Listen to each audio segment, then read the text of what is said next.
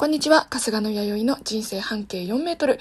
えこのラジオは私、春日野弥生の身近なところからちょっと一歩踏み出して、でもやっぱり身近なところについてえ話していこうという番組でございます。冒頭の挨拶全く決まりません。でですね、まあ、このラジオの中で言うのもあれなんですけれどもですね、えー、ラジオトークというアプリから配信してるこの番組なんですけれども、なんと、ポッドキャストの申請に通りました。やったーということでですね、えー、このラジオトークで聞いてくださってる方はこの中だけじゃなくて、まあ、皆さんそれぞれいろんなところで聞いてくださっていると思うんですけれども、えー、Spotify や Amazon Music、えー、そして、えー、Apple のポッドキャストのフィールドの方で、えー、配信が行われております。そうです。もう現在行われております。私もさっきね、確認したところなんですよ。夢のポッドキャストですよっていうかまあ、あの、気軽にできるって思う方いらっしゃると思うんですけれども、まあ実際そうなんですよ。オーディションとかは、えっと、まあ言っちゃうとないんですけど、あのですね、私はそんなにこうラジオを聞く方ではなかったんですけど、あの iPod を小学校6、えっ、と、中学1年かな？小学校卒業の記念で買ってもらった時に初めてそのポッドキャストというものに出会ってですね、まあ普通の中学生だったので、毎週日曜日に、えー、親に手伝ってもらいながら同期をしていたんですけれども、その時にね、一週間分その、私はそう、ラジオをね、その時にラジオを加えるというスタイルだったんですよ。当時は、えー、iPod Nano っていうものを使っていたので。で、まあ中学生なんでそんな時間もないので毎日更新する必要も、まあ、なくですね、バババって入れた量をえ聞くという形だったんですけれども、そのポッドキャストがですよ、ドラえもん、あの、ドラえもんもポッドキャストやってたんですよ、一時期。で、私はハロプロが好きだったので、えっと、10年ぐらい前にハロプロのベリーズ工房っていうグループが、えー、ポッドキャストやってたんですけど、それもね、聞いていたんですよ。まあ、言ってしまうと私にとってポッドキャストっていうのは、こう、憧れの向こう側みたいなところがね、雲の上の存在に、もう近い、もう近いっていうかそうなんですよね。そういう場所だったので、こうやってこう、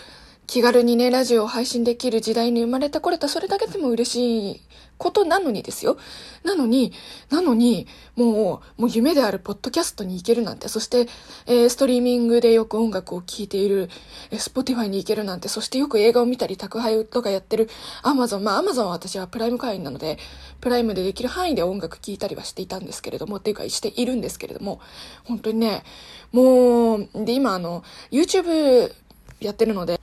YouTube の音楽聴く YouTube ミュージックっていうのがあるので、私あの、こう見えてあの節約家なんですよ。なので、YouTube に絞ってたんですね。だから Spotify も実は最近ここ1、2ヶ月は、まあ、契約を切っていたんですよ。で、Amazon のアンリミテッドも入ってなかったんですけど、もうなんかお世話になりますすぎてね、全部入りたいよね。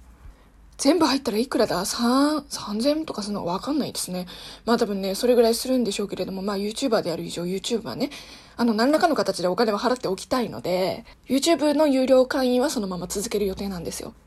じゃあその収入、その収入じゃない。そのお金はラジオトークで、こう、返してもらえばいいじゃないの？とかね。このラジオの、何、賃金、お金、報酬わかんないけど、なんかそれでやればいいじゃないの？と思う方いらっしゃるかもしれないんですけど、そのことはちょっとよくわかりません、私にも。全然そういうの、お金とか全然、あの、目当てじゃなくて、ただただやりたくて、え、ポッドキャストの配信もできるの？じゃあここにすれば、本当にラジオをやりたかったんですよ。なんですけど、まあ、いろんなプラットフォームの中から、えっ、ー、と、ポッドキャストの配信も気軽にできるらしいということでですね、えラジオトークという、ここをね、選びまして、今、ポッドキャストとかで聞いてくださってる方は、えそこにたどり着きましたよという形になっているので、えっ、ー、と、Google ポッドキャストと、Apple のポッドキャストと、えっ、ー、と、Spotify と、Amazon でね、配信が行われてるという形に結果なりました。こんなにおめでたいことはないですね。今日の牛丼は大盛りにしちゃおうか。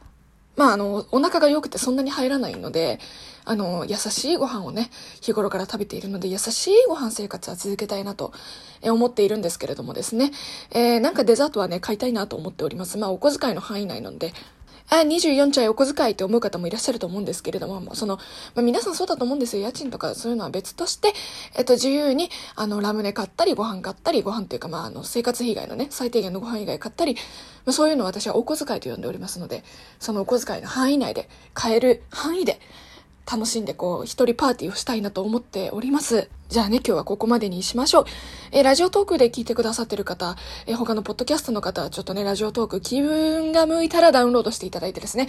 えー、ハートを長押しハート連打していただいて、そしてネギとかまあいろいろね、えギフトがあるので、えー、分け与えてくれたら、え、私の人生のモチベーション、そしてラジオのモチベーションになりますので、ぜひぜひよろしくお願いします。番組のね、フォローもしていただけると、私が何か喋り出したら皆さん確実に聞くことができるので、